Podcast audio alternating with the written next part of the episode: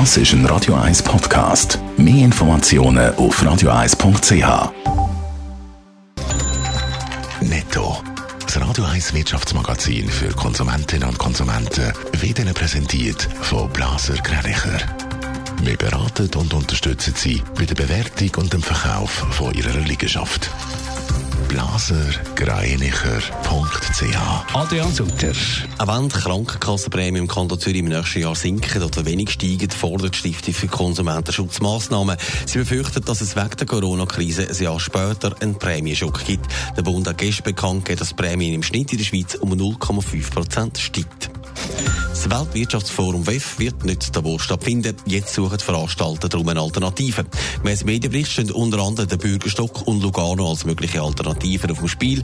Wegen der Corona-Krise ist WEF im Januar zu Davos abgesagt worden.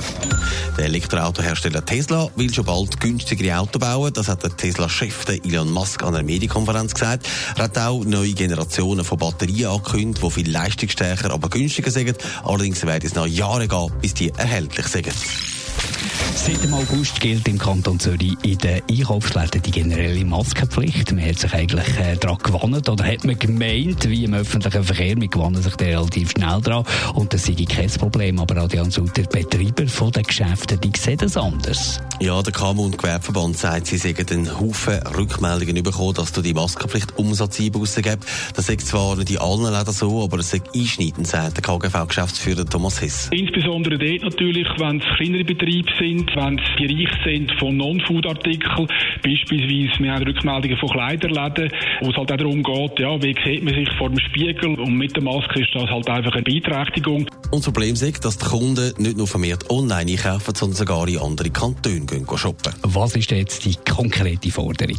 Ja, die Maskenpflicht, die muss sofort weg. Es ist nicht so, dass wir ein Problem hätten, dass sich jetzt x Leute im Kanton Zürich beim Einkaufen angesteckt hätten. Wenn man schaut, bei den Statistiken vom Kanton Zürich gibt es 14 Positionen und der Einkauf kommt gar nicht drin vor, wo man sich hätte angesteckt haben Also von dem her bietet eigentlich der Kanton Zürich bis anhin eine Lösung für das Problem, wo wir gar keins haben. Der Regierungsrat soll jetzt handeln und dort Massnahmen ergreifen, wo man auch weiss, dass es sie braucht und nicht einfach Maskenpflicht einführen in den Geschäften, damit eine Maske einfach getragen wird.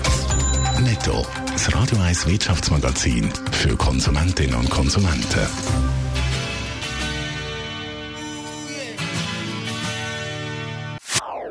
Das ist ein Radio 1 Podcast. Mehr Informationen auf radio1.ch.